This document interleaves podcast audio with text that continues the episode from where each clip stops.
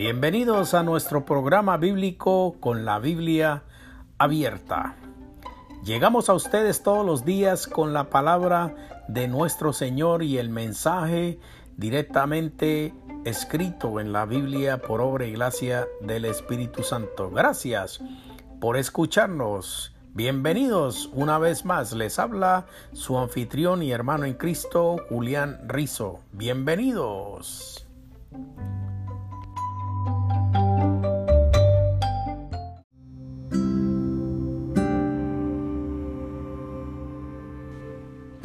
Hemos venido hablando acerca del tema de la confrontación, cuando nosotros confrontamos a otras personas, sea de una manera positiva o de una manera negativa, puede ser de una manera para construir, que es lo más importante en la confrontación, tratar de buscar una manera positiva para nosotros poder construir, ayudar, a ciertas personas que tenemos alrededor, a construirles en, formas de que ellos puedan eh, reconocer las deficiencias eh, o, o reconocer las faltas que están cometiendo. Una exhortación en una confrontación o advertencia amable que se da con el fin de corregir algo. La exhortación es una confrontación o, una advertencia amable, cuando nosotros exhortamos a alguien a que digan la verdad, cuando nosotros exhortamos a alguien a que expongan los puntos que tienen, eh, nosotros estamos eh, haciendo y estamos tratando de construir esta persona en el sentido de que muchas personas no son capaces de decir la verdad. Muchas personas cometen eh, hurtos, pueden cometer muchas cosas malas y estas personas, eh, como decimos en los, decían nuestros abuelos, eh, tiran la piedra y esconden la mano. Entonces estas personas tienen dificultad cuando se hace una confrontación se pueden poner defensivas y pueden encontrar muchas maneras para formar pleito y peleas. Exhortar es advertir o aconsejar en una forma amable y firme a una persona que está equivocada. La exhortación como advertencia amistosa y firme es para entrenar la mente de la persona para que piense y actúe en una forma distinta. Y, vamos a mirar rápidamente lo que dice Colosenses capítulo 3 versículo 16 cuando Pablo dijo, la palabra de Cristo more en abundancia en vosotros, enseñándoos y exhortándoos unos a otros en toda sabiduría, cantando con gracia en vuestros corazones al Señor con salmos e himnos y cantos espirituales. En una ocasión una mujer fue sorprendida en el acto mismo de adulterio. Los líderes religiosos la trajeron ante Jesucristo para que él pronunciara la sentencia de muerte para por lapidación. En vez de confrontar a la mujer, el Señor se centró en la actitud condenatoria de los escribas y fariseos apelando a su conciencia. En forma inteligente Jesucristo invirtió los papeles de los acusadores mencionando su interés en cumplir la ley y la letra y poniendo de manifiesto su falta de misericordia. Al tratar de cumplir la ley a la letra, atrajeron el juicio sobre sí mismos. Su confrontación pasó de la mujer a ellos, porque el Señor apeló a su conciencia. Jesucristo dibujó una raya en la arena y lanzó el problema a su propio territorio. Y como insistieran en preguntarles, se enderezó y les dijo, el que de vosotros esté sin pecado sea el primero en arrojar la piedra contra ella. Juan capítulo 8 versículo 7. Su propia conciencia los acusó y todos a una se alejaron de la escena dejando a Jesús a solas con la mujer. Si usted debe confrontar a alguien que ha sido sorprendido en pecado, a continuación encontrará algunas frases que puede usar para apelar a su conciencia. Primero, ¿qué quieres ser una persona de Dios? Tú puedes formular una pregunta que diga, ¿quieres ser una persona de Dios? La segunda sería, ¿quieres ser una persona íntegra? La tercera sería, ¿en verdad quieres recibir el favor de Dios en tu vida? Entonces vamos a hablar del método 5. Este es una continuación de nuestro primer eh, eh, podcast que hicimos anteriormente acerca de la confrontación. Entonces el método 5 es la confrontación directa con una reprensión.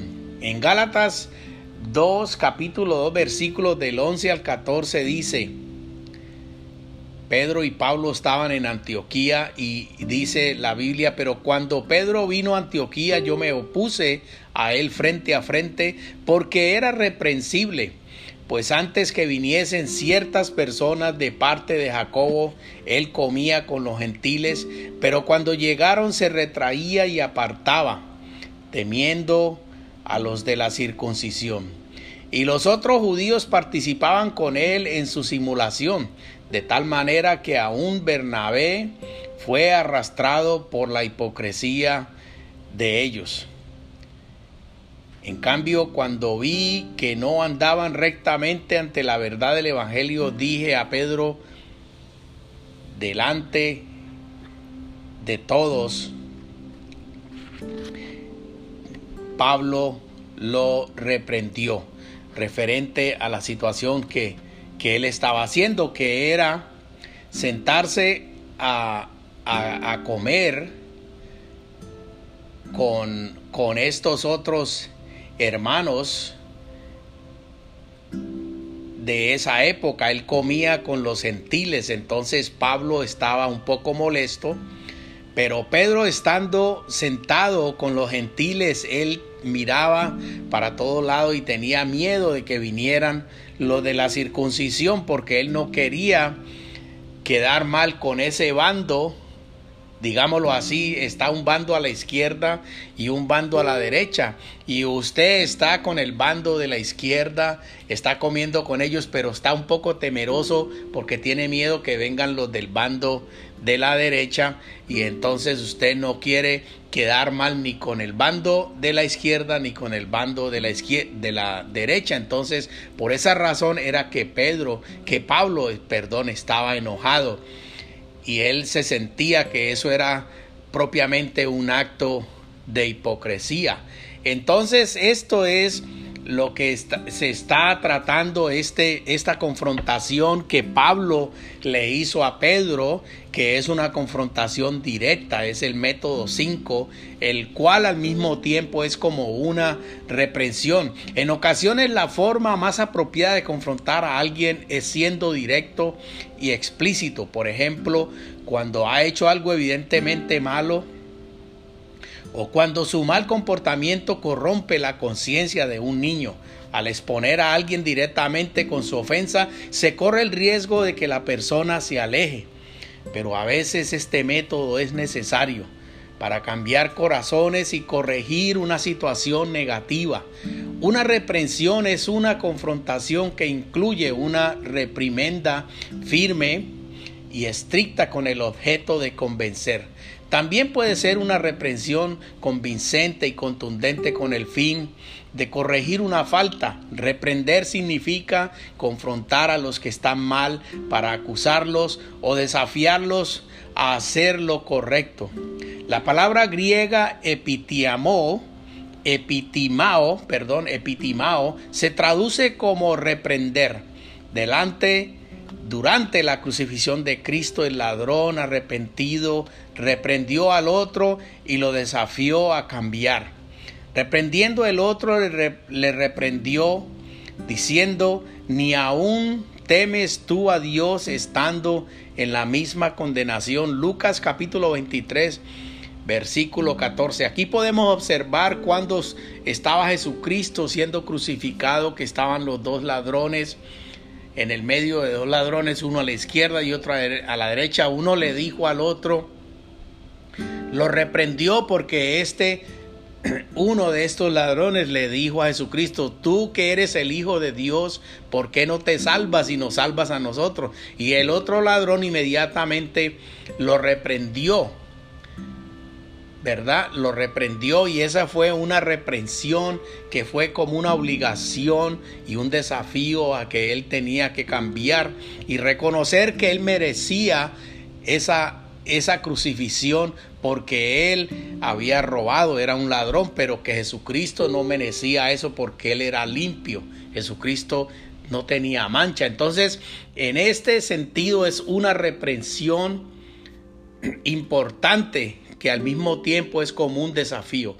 Respondiéndole el otro ladrón le respondió diciendo, ni aún temes tú a Dios estando en la misma condenación. Lucas 23, 40. Reprender también significa confrontar a los que están mal con el fin de convencerlos para que hagan el bien.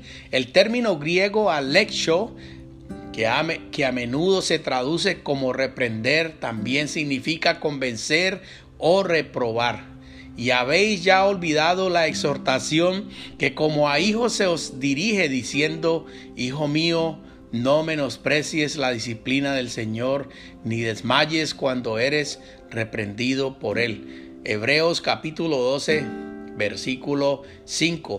Pablo reprendió públicamente a Pedro porque puso en peligro el mensaje de Dios y la unidad de la iglesia. Pedro evitaba comer con los gentiles cuando los judíos estaban presentes, porque sabía que estos desaprobaban esa práctica. Al separarse de los gentiles, estaba aprobando en forma pasiva que las costumbres de los judíos se aplicaran a todos los cristianos. La reprensión pública de Pablo fue indispensable para corregirle. La confrontación directa requiere un equilibrio entre la paciencia y la verdad. Permita que Dios trabaje y en todos ustedes. Permita también al mismo tiempo que Dios trabaje a través de esa reprensión. En 2 Timoteo 4, 2 dice la palabra que prediques la palabra, que instes a tiempo y fuera de tiempo, redarguye, reprende, exhorta con toda paciencia y doctrina. ¿Qué piensa Dios de la confrontación? El objetivo de la confrontación no es levantar un piadoso dedo acusador contra el pecado de otra persona, sino señalar la verdad de que es necesario corregir algo. Es la clase de verdad que nos hace libres, nos impulsa a dar la vuelta y a ponernos en la senda correcta. ¿Alguna vez se ha equivocado de camino sin querer? ¿Cómo hubiera apreciado de que alguien se preocupara lo suficiente de usted como para intervenir, para desafiarlo, para confrontarlo porque debía volver al curso correcto? En ocasiones todos necesitamos confrontarnos con la verdad, un acto que produce convicción, corrección y un cambio de dirección. Cuando la confrontación se hace sabiamente, a menudo Dios la utiliza para que nos, descarrie, para que nos descarriemos y hacer que volvamos al camino correcto. El camino del necio es derecho en su opinión, mas el que obedece al consejo es sabio. Proverbios capítulo 12, versículo 15. El propósito de una confrontación positiva, el Espíritu de Dios confronta al incrédulo con su pecado para traerlo a la confesión, arrepentimiento y salvación. De la misma manera, el mismo Espíritu confronta el pecado de los cristianos para producir en ellos confesión, arrepentimiento y la semejanza con Cristo. Jesucristo no solo miró, murió por salvarnos de la pena del pecado, que es la separación eterna de Dios, sino que también para salvarnos del poder del pecado en nuestra vida. Por tanto, el pecado debe confrontarse para que podamos ser libres de su esclavitud. En ocasiones la confrontación es necesaria tanto para recibir la salvación como para llevar una vida victoriosa. Mis queridos hermanos, espero que este mensaje les ayude, que les dé una luz y que les ayude a tener una sabiduría y una conciencia mejor para que ustedes puedan reprender y puedan en amor ayudar y volver a traer al, al carril y al camino correcto a todos sus hermanos y seres queridos. Mis queridos hermanos, esta es la palabra de Dios. Les habló su hermano en Cristo, Julián Rizo. Amén y amén.